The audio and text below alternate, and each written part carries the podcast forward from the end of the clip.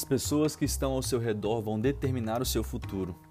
Mateus capítulo 9, os versos 23 ao 25 diz: Quando Jesus chegou à casa do dirigente da sinagoga e viu os flautistas fúnebres e a multidão em alvoroço, ordenou: Retirai-vos daqui. Esta menina não está morta, mas adormecida. E todos zombavam dele. Assim que a multidão foi retirada, Jesus entrou, tomou a menina pela mão e ela se levantou. Certa vez Jesus foi orar por uma menina que havia morrido. E quando ele chegou nessa casa, todos estavam chorando. Jesus então disse a eles que ela não estava morta, mas que estava apenas dormindo. Eles pararam de chorar e começaram a rir, zombar, criticar de Jesus.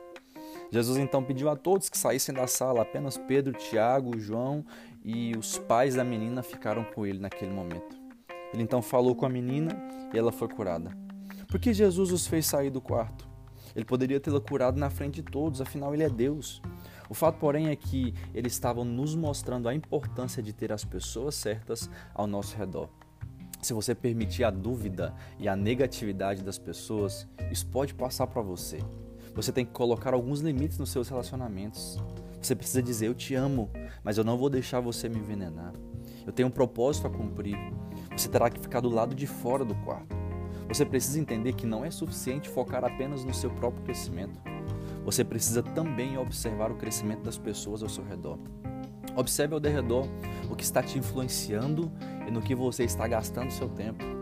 Se você não se livrar das pessoas erradas, você nunca encontrará as pessoas certas. Sempre se pergunte: o que esta pessoa está contribuindo para eu alcançar o meu propósito em Deus? O lugar que você vai chegar depende também das pessoas que você permite ao seu redor.